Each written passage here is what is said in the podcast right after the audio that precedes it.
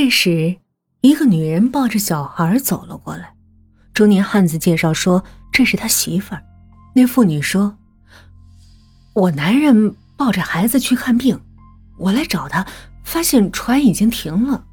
我发现有一辆小车在河堤熄了火，没车灯，开得很慢，好像车前有一点红，像是有人吸着烟在车前引路。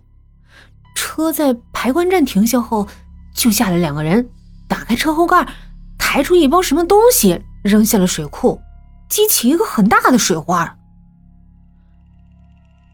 你没过去仔细看看是什么吗？唐浪询问道。没等那男人媳妇说话，崔帅说道：“你都不想想，这位大姐怎么可能跑过去看呢？换句话说，谁会跑过去看啊？”唐浪好像发觉了什么，你先回刑侦队吧，记录一下情况。我感觉有件事儿非常重要，我要去处理一下，到时候我给你打电话。说完之后，唐浪转身就跑向远处。崔帅匆匆忙忙赶回刑侦队，要向上级报告这一新情况。上级告诉他，昨晚十一时许，南吴市衡阳街发生了一起车祸，一辆斯巴鲁被盗，停车的人在慌忙中驾车逃跑，撞到了路边的行人，然后飞车逃之夭夭。死者是一名职业拳手。崔帅这时也收到了唐浪打过来的电话。唐浪在电话里说道：“崔帅哥，告诉你个不好的消息啊，和王敏在一起的那个拳手被车撞了，你过来一趟吧，我在这个拳击手家里呢。”崔帅的脑海里立刻闪现出了斯巴鲁小轿车、水库的排灌站以及职业拳手张亮坤。这是一起谋杀，还是一种巧合？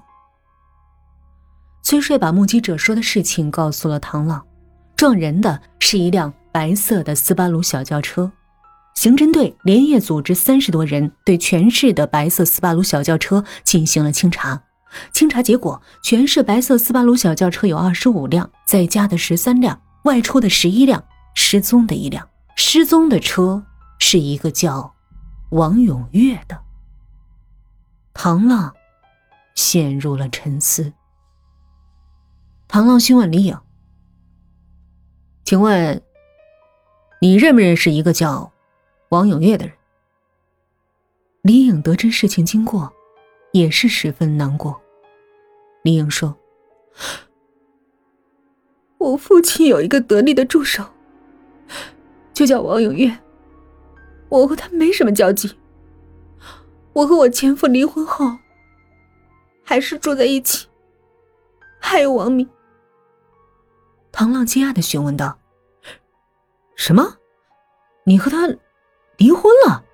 而且，你让他和自己的情妇搬进来和你一起住？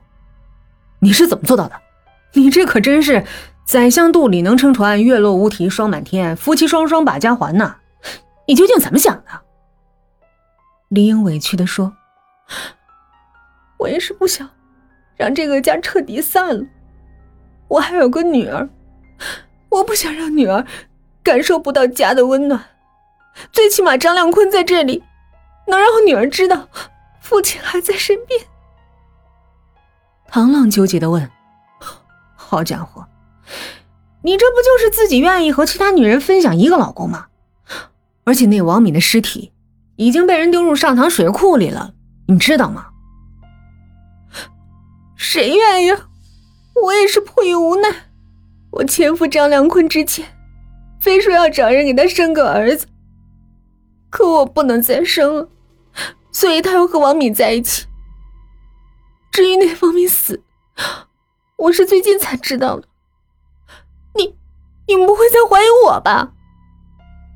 唐浪说道：“哎，你放心，在我这儿，如果你要是嫌疑人的话，你想跑都困难。不过……”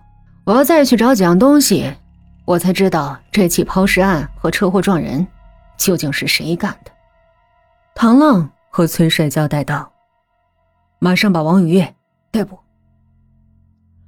王永月被逮捕后，在审讯室等待讯问，可他却摆出一副傲然自若的姿态，坐在一边吞云吐雾。崔帅一言不发，用审视的目光逼视着他，以这种神威催化他的精神防线。王永月时而瞟崔帅一眼，时而把目光投向天花板，又时而把目光收到足下，显得很不自在。崔帅开口问道：“你知道我们为什么把你带到这儿来吗？”“啊，当然知道。”不就是我开的斯巴鲁被盗的事儿吗？王永月一点也不怯阵的样子。你开的斯巴鲁轿车是什么时候被盗的？崔帅质问道。昨天晚上十点到十二点那段时间吧。王永月若无其事的回答。十点到十二点这段时间你在干什么？崔帅继续质问。什么也没干，我出一天车很累了，九点多我就上床睡觉了。谁能证明？我老婆。这时，一边的唐浪插了一句话：“我说，你车牌到哪去了？”一听唐浪提到车牌，王永月一阵恐慌。他想，难道车牌出了问题？他猛吸了口烟，以此镇定自己的情绪。我我不知道啊，我白天出车回来就把车停到车库里了，可能是倒车的人怕查出来，在车牌上做了什么手脚吧。唐浪继续问：“是这样吗？你听说过贼喊捉贼吗？我的报案人。”王永月有些恍惚：“啊，可能是这样啊，听说过。”王永月停了一会儿，愤怒的说：“你们是叫我来谈情况，还是在审讯我呀？”崔帅看到王永月生气了，怒斥道：“少废话，请你回答我的提问，你的车号是什么？”王永月怯懦的说：“是南 C 九九六三三。”崔帅叫一侦查员拿出车牌，车牌正是。南 C 九九六三三，崔帅继续询问：“这是你车上的车牌吗？”王永月一看到车牌，脸如土色，全身冒汗，手颤抖不已，夹着的香烟也抖落在地上。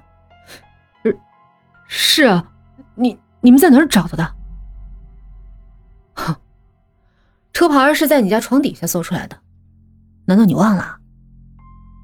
王永月瞬间就瘫了。唐浪盯着王永月说：“何去何从？你自己应该明白。你别以为你的雇主会保你，我可以告诉你，你那个雇主也是泥菩萨过河，自身难保。你应该争取主动，才能从宽量刑。”王永月的防线被彻底摧垮了。他急促地说：“我我我不是杀人犯。”我没杀人，王明不是我杀的。王永月一副绝望的神色，语无伦次的说：“不是我杀的，我有证据，我我就是个帮忙的。那是谁杀的？”崔帅怒吼：“是是是我们老板的女儿。”王永月坦白了。